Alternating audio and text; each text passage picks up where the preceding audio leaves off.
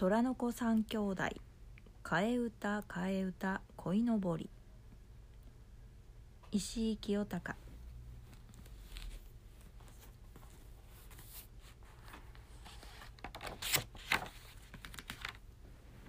虎の子三兄弟。替え歌替え歌鯉のぼり。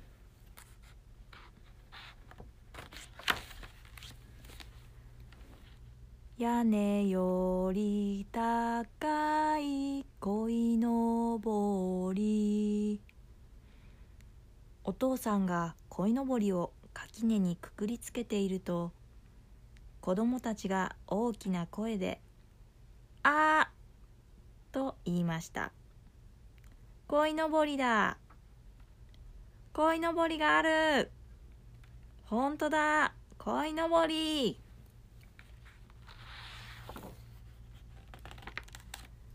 子供たちはお父さんの周りをぐるぐるぐるぐる。鯉のぼりったら鯉のぼり。鯉のぼりったら鯉のぼり。お前たちは本当に元気だな。お父さんがそう言うので子供たちは嬉しくなって大きな声で歌を歌い始めました。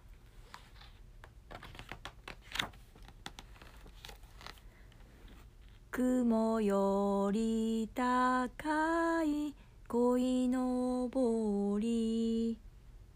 お落ちる。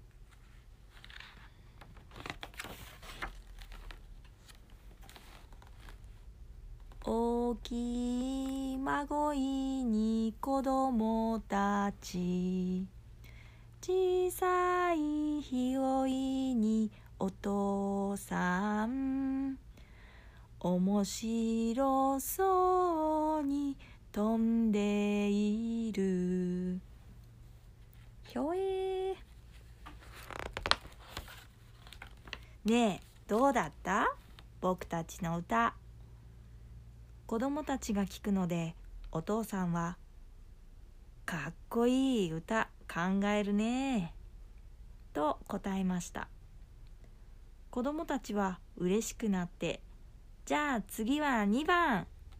と叫ぶとまた歌を歌い始めました。家よりでかい鯉のぼり。大きな体が重たそう。小さいお家が潰れそう。お家のママが怒ってる。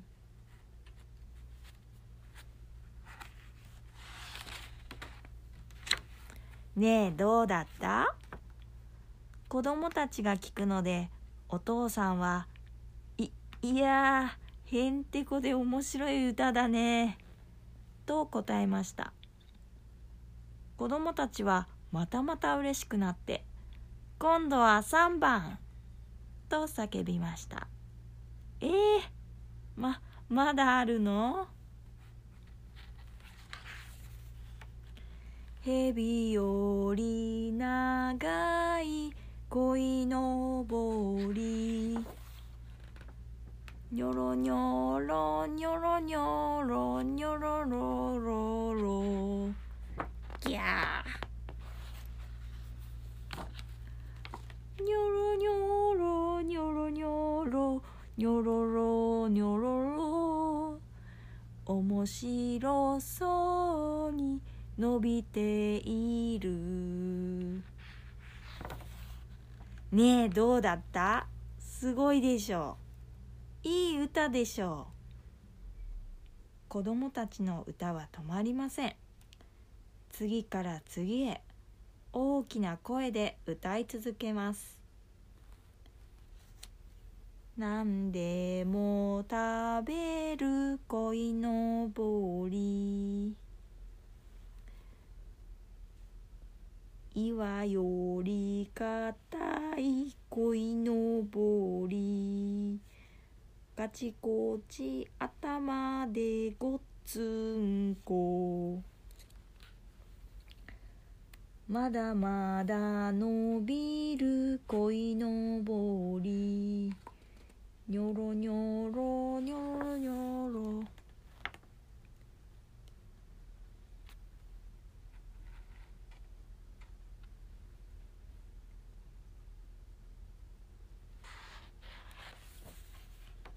ああもうダメ。喉がガラガラする。ほへー。子供たちはとうとう歌い疲れてお父さんにグテン。ダラーン。ビターン。とくっつきました。お父さん部屋まで連れてって。お父さんは小さな声で歌を歌いながら部屋に戻っていきました。とっても重い子供たち。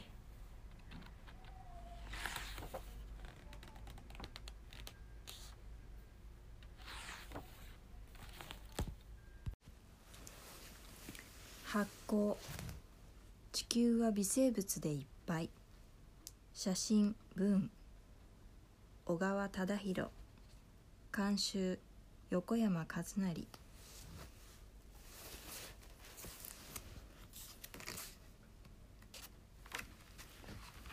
発酵地球は微生物でいっぱい。地球はカビや酵母。細菌と呼ばれる微生物であふれています。種類も数も無限と言えるほどです。さらにこの微生物たち40億年も前酸素もない地球に現れその子孫たちがさまざまな動植物を生み出し今も大地大気大海の中に住み漂いさまざまな生命を支えているのです。もちろん私たちの体内にも住み着き暮らしの中でも大きな役割を果たしています。小さな生物たちが働く世界ちょっと覗いてみませんか？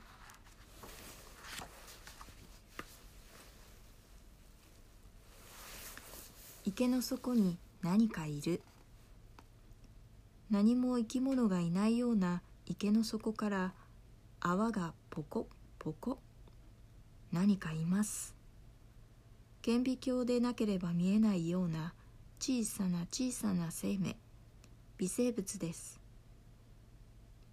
指先に取った池の底のわずかな泥の中になんと1,000種類以上の数にして1,000億個ものの微生物が生きているのです。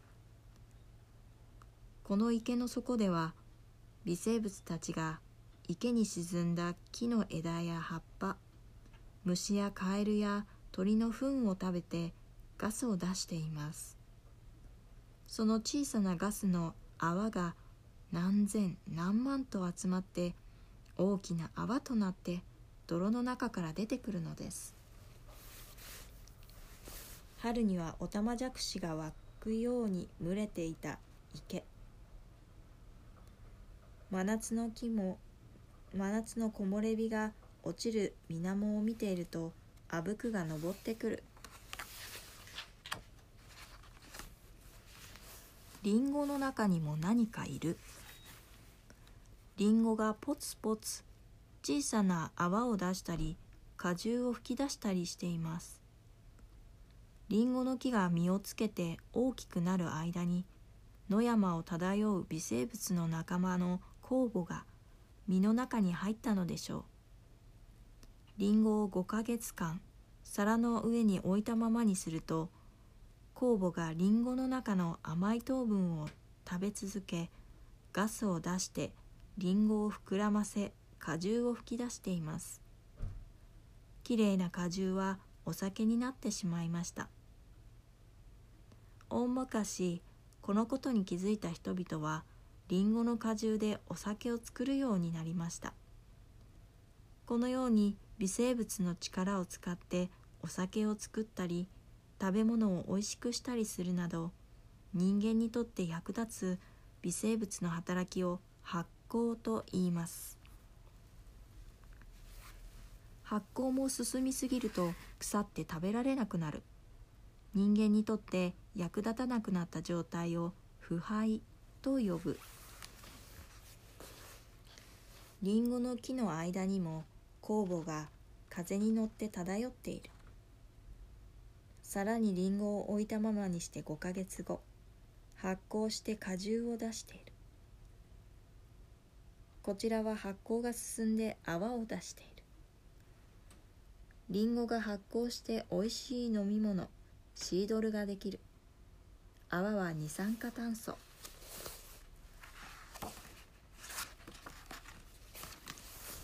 ぶどうの果汁も泡を出す。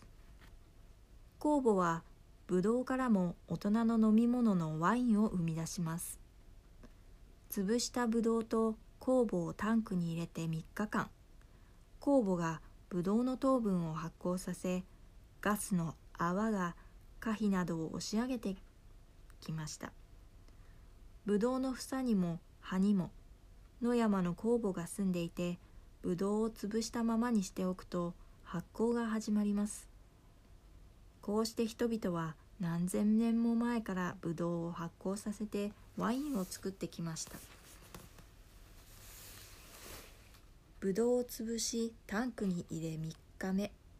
二酸化炭素の泡で可否などが持ち上げられる。発酵は23週間続く。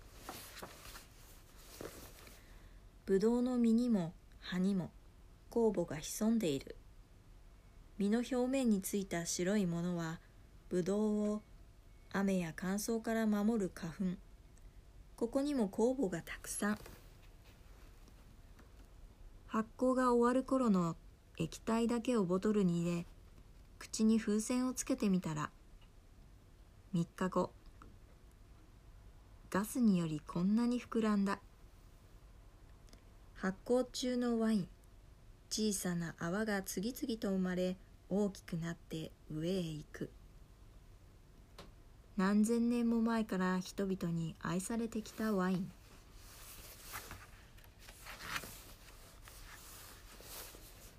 パンは泡の抜け殻。小麦粉を練り上げた柔らかいパン生地に酵母を混ぜると酵母が生地の中の糖分を発酵させてガスを出します。ねっとりとした生地の中で大小さまざまな泡が増え続けパン生地を風船のように膨らませます。発酵しているのです。この膨らんだ生地を切り分けて焼き上げたのがパンです。パンの切り口を見ると酵母が出したガスの泡がいろいろな姿になって残っています。焼き上がったパンの中には泡の跡がいっぱい。小麦粉に酵母を混ぜて練り上げたパン生地。4時間後少しずつ膨らんで5時間後パンを焼くのにちょうどいい具合に膨らんだ。生地を切り分けパンの形を作る。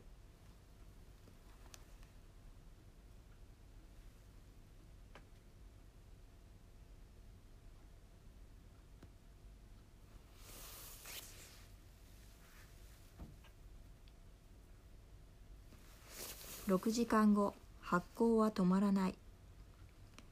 表面が乾くと硬くなるので霧を吹きかけて柔らかにしてみたら膨らみ続け20分後にパンクゆっくりゆっくりぺちゃんこに。発酵しすぎはパン作りでは大失敗。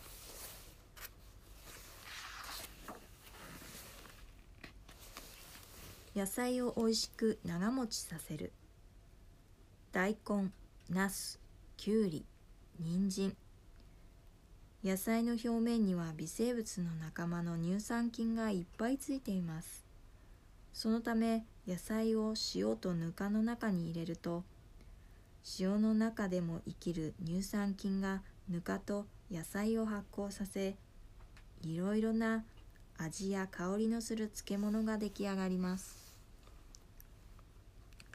米のぬかに塩を混ぜ乳酸菌でぬかを発酵させぬか床を作る。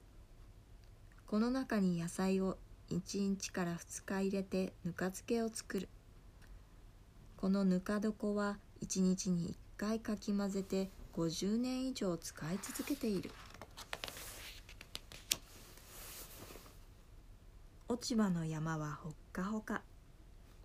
冬の寒い朝畑の隅の黒い山を掘り崩すと湯気が出てきます。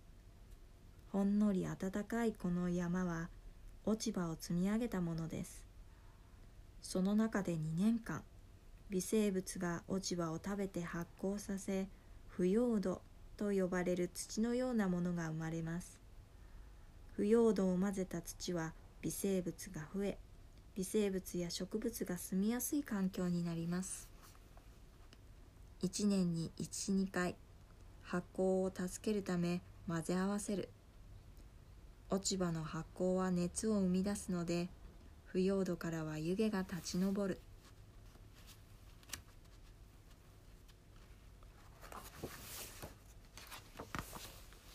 秋。雑木林のクヌギやコナラエゴの木桜など落ち葉を集める。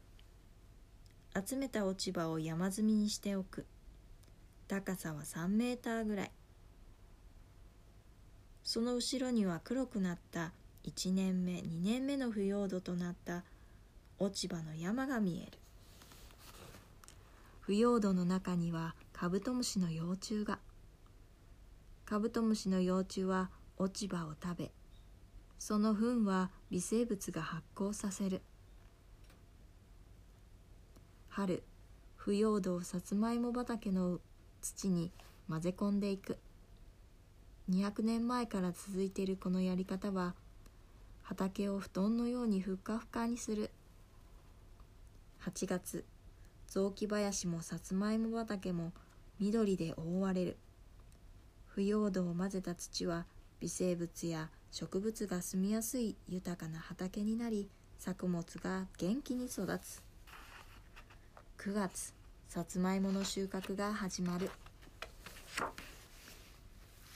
土の中にはたくさんの微生物。大豆の根っこには直径1センチほどのコブがたくさんついています。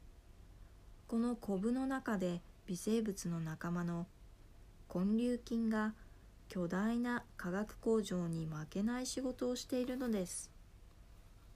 根粒菌は自分と一緒に生活できる植物に出会うとその根っこの中に入り込み根に入ってくる空気中の窒素をアンモニアに変えています。大豆は根粒菌が作るアンモニアによって大きく育っているのです。根粒菌は豆の仲間が大好きで肥料のない土地でも植物たちを助けている。人間は巨大な化学工場で超高温高圧の装置を使って肥料のアンモニアを生産することで根粒菌と同じことを行っている。発酵が作るキノコのベッド。マッシュルーム農場でも湯気が立ち上っています。ここはマッシュルームのベッド。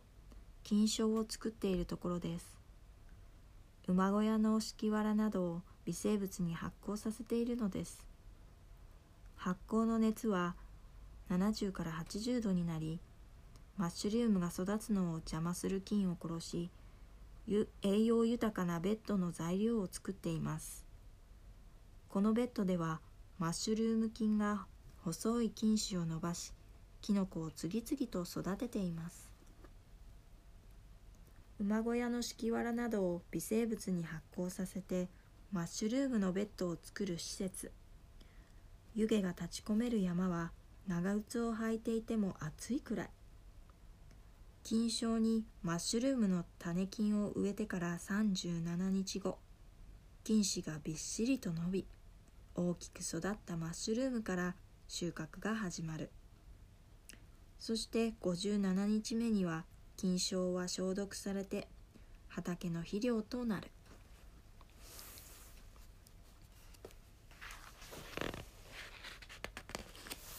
緑の葉から藍の染料を作る。藍と呼ばれる草の葉を発酵させているところです。刈り取った葉を乾燥させ蔵の中の寝床発酵させる場所に積み上げ湿らせると微生物が増え発酵が始まり温度が上がります。藁を編んだむしろをかぶせ保温をしながら120日間に20回混ぜる作業を繰り返します。温度は70度を超え腐葉土と同じようなものが生まれます。これを乾燥させるとすくもと呼ばれる染料が出来上がります。水を加え酸素を補給する切り返し作業を繰り返す。12月のこの日は14回目の作業。70度以上の熱が発酵により生まれている。愛の畑。7月から8月。葉を刈り取り天日で乾燥させる。10月頃から葉を積み上げて水分を加えると枯草菌による発酵が始まる。むしろをかけて保温しながら120日間ほど発酵させる。これを山と呼び小さな榊を置き愛神様が祀られる。ここには人の力が及ばない発酵の世界がある。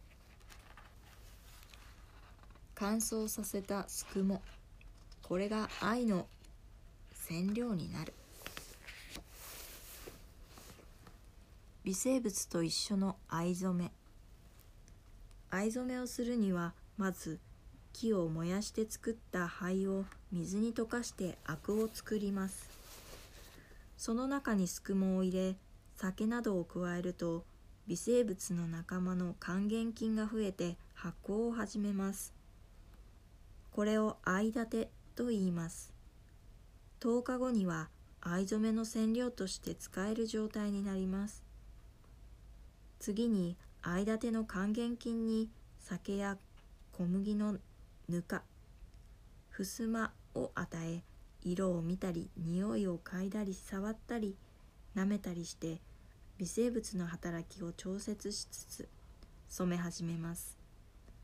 この液に布や糸を浸し液を絞り空気に触れさせることを繰り返し10回以上になると濃い藍色に仕上がっていきます。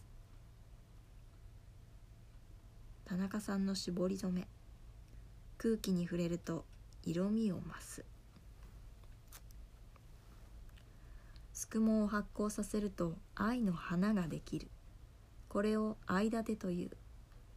愛の花を生かし亀の中の微生物を元気にさせる作業でこのあと藍染めが始まる。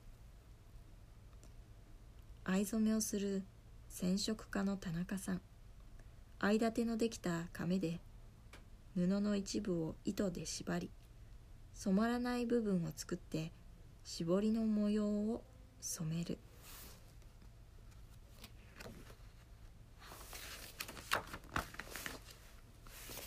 美味しい味を生み出す麹。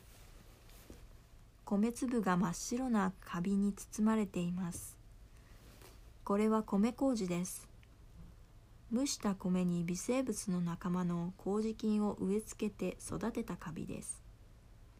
米麹は米のでんぷんを糖に変えこの糖を酵母がアルコールに変えて日本酒が作られるのです。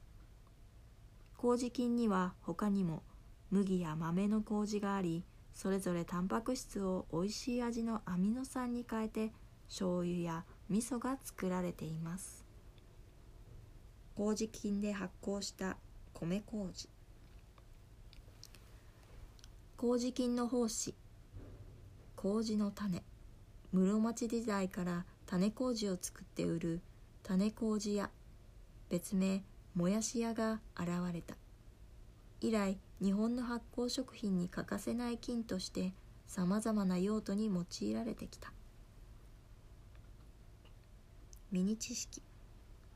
日本の国菌と言われた麹菌1876年にドイツの細菌学者コッホが世界で最初に細菌の純粋培養に成功しましたがそれより500年も前に日本ではすでに麹菌をより分け育てて増やす技術が編み出されていました。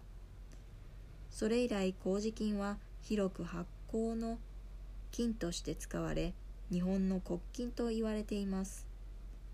京都には創業360年の種麹やもやしやひしろくがあります。もやしとは麹の胞子が野菜のもやしと似ているからです。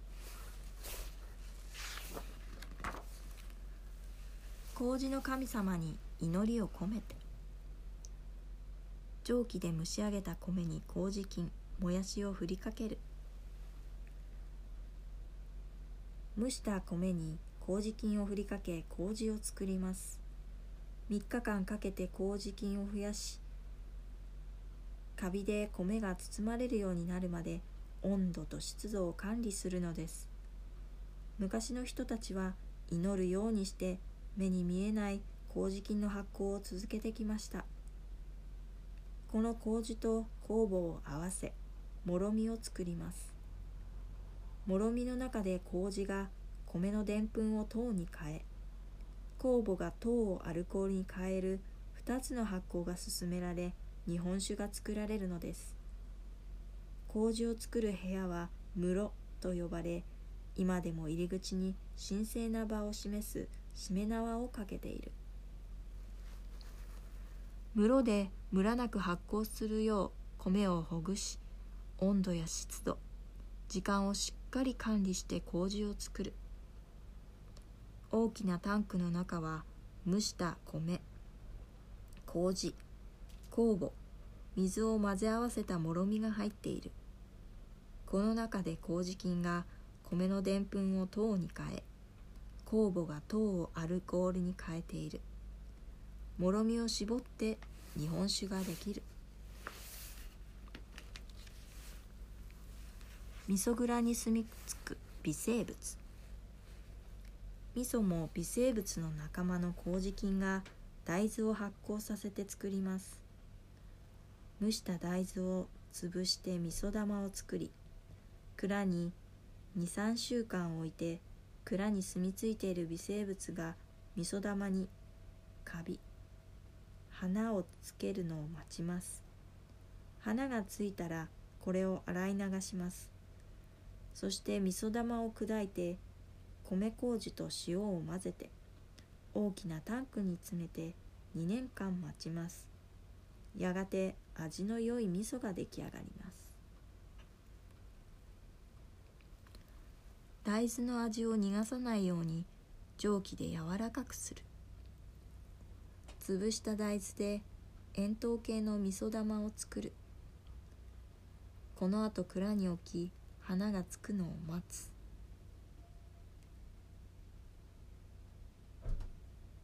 熟成させる間に発酵が同じように進むように夏に1回大きく混ぜ返す。こうして味噌が出来上がる。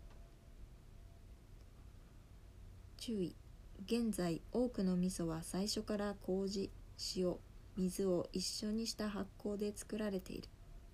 ここで紹介したような大豆だけの味噌玉の発酵はしていない。味噌玉を蔵に置き12週間後蔵の微生物の働きで花が表面に現れる。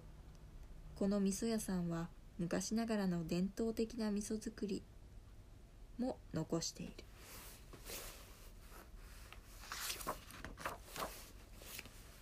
醤油を作る。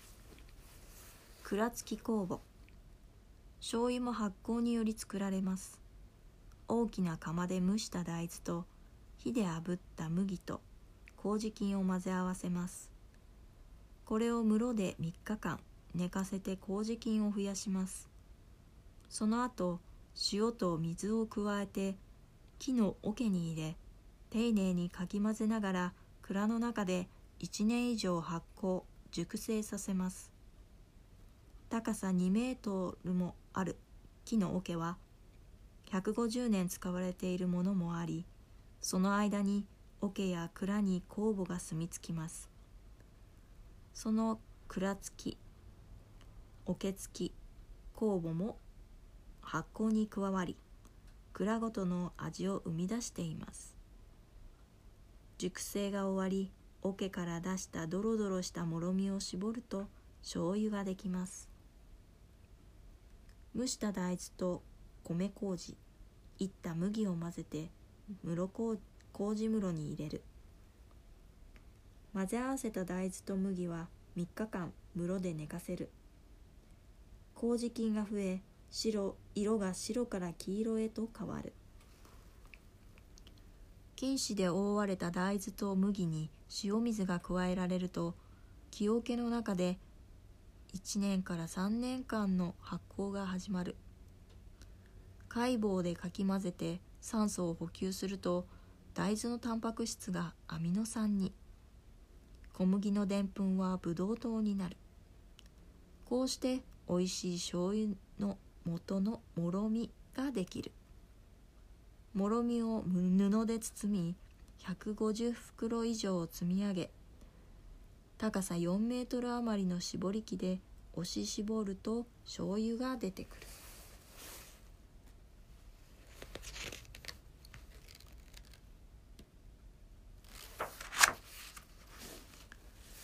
壺の中で進む黒酢の発酵。たくさんの壺の中で黒酢の発酵が進んでいます。蒸した米と米麹そして水だけで酢が出来上がります。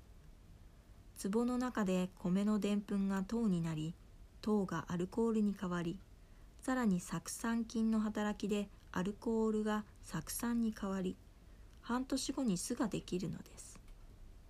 屋外の壺の中で糖アルコール酢酸といった発酵が進むこのような黒酢の作り方は世界でも珍しいもので江戸時代の終わり頃に始まりました。鹿児島県福山市にある黒酢の醸造所。福山市に醸造所は7軒あり醸造用の壺は10万本もある。一つ一つの壺を毎日見て回る人たちと微生物が一緒になって働く発酵の作業は今も続いている。直径40センチ高さ60センチの壺。液の表面には酢酸菌の膜ができている。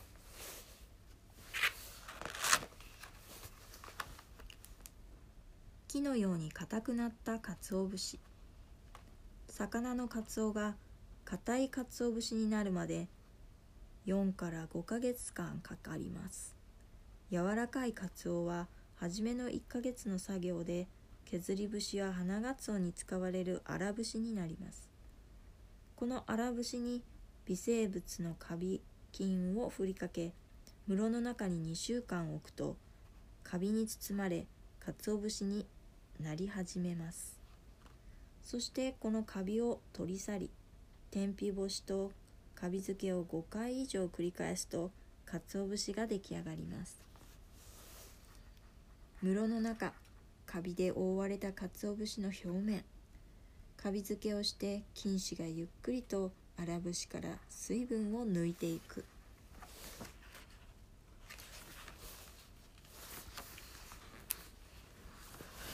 1カツオの頭や内臓骨を取り除き身だけにする。2管理された温度でカツオを茹でる。3茹で上がったカツオから小骨を抜き形を整えて1ヶ月に10回以上煙と熱をくぐらせて乾燥させる。作業をゆっくり繰り返し水分20%の粗節にする。4煙と熱で真っ黒になった粗節をきれいに削り裸節にしてカビ菌をつけてから温度と湿度が決められた室に入れる。こうしてカビ付けが始まる。5カビをブラシで落とし屋外で1日2日天日干しをする。この後またカビ付けの作業を2日ごとに20日ごとに45回繰り返し56ヶ月後に鰹節が出来上がる。6ぶつけるとカンコンと高い音を出す鰹節。生カツオの6分の1の重さで水分は 12%7 世界一硬い食べ物と言われる鰹節は鋭い刃物を使って削る。注意削り節や花がつおに使われるのはカビをつけていない荒節。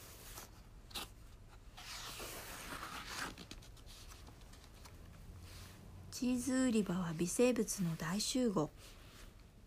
牛乳に乳酸菌などを入れるとブヨブヨした白い塊ができます。この塊を固めたものがチーズの原料です。これにいろいろな種類の乳酸菌やカビを使って発酵させると100種類以上のチーズが生まれます。その一つブルーチーズはチーズの中にたくさんの空気穴を開けそこに青カビを増やして作ります。青カビの仲間は私たちの周りに漂っていてお正月の鏡餅についたりしています。味も匂いも色も硬さもさまざまのチーズが並ぶチーズ売り場。23日で腐ってしまう牛乳を数日から何年も保存できるようにしたのは微生物。ミニ知識。微生物から薬が。青カビには肺炎などの病原菌が増えるのを止める力があることが発見され抗生物質の第1号である。ペニシリンが生まれました。このペニシリンを発見し薬を開発した3人の科学者は1945年にノーベル医学生理学賞を受賞しています。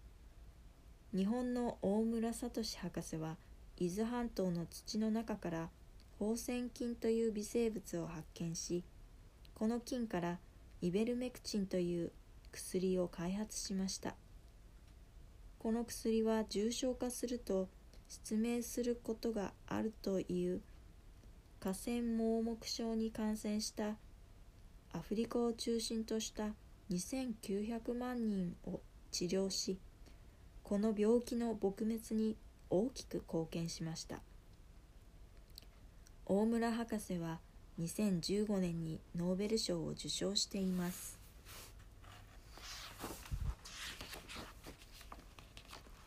ネバネバに生きている。奥の生命。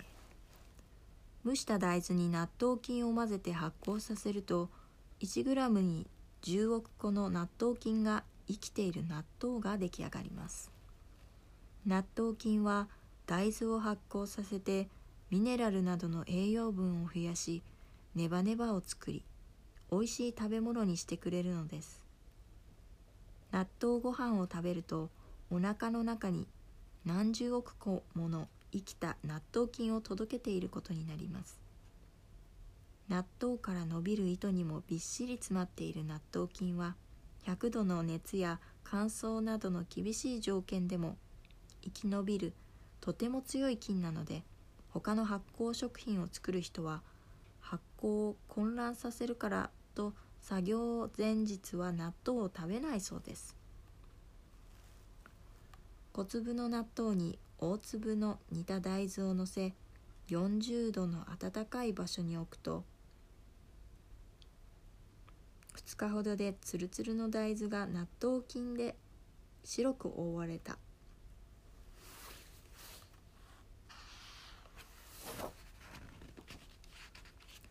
お腹の中の微生物。ボコ？ボコ。誰だ誰でもしたことのあるおなら。おかしくてちょっと恥ずかしくて秘密にしたいあぶく。私たちの小腸や大腸の中では1,000種類以上数にして100兆個。合わせると重さ1キロ以上の腸内細菌が活動し私たちの命を支えています。腸内細菌はさまざまなものを食べて増え続け毎日0.5から2リットルのガスを生んでいます。そのガスが匂いのあるおならとなって出てくるのです。ミニ知識。宇宙船内でおならをしたら腸内細菌は食べ物やおならの中の様子によってさまざまな匂いを出し火のつくメタンや水素が多いおならも生みます。アメリカ航空宇宙宇宙局 NASA が狭い宇宙船内の飛行士のおならによる問題を考え研究をしたそうです。おならには窒素やメタン水素二酸化炭素など約400種類のガスが含まれていることが分かりました。無重力の宇宙船内に透明で危険なガスが雲になって浮かんでいたら大変ですがその心配はないようです。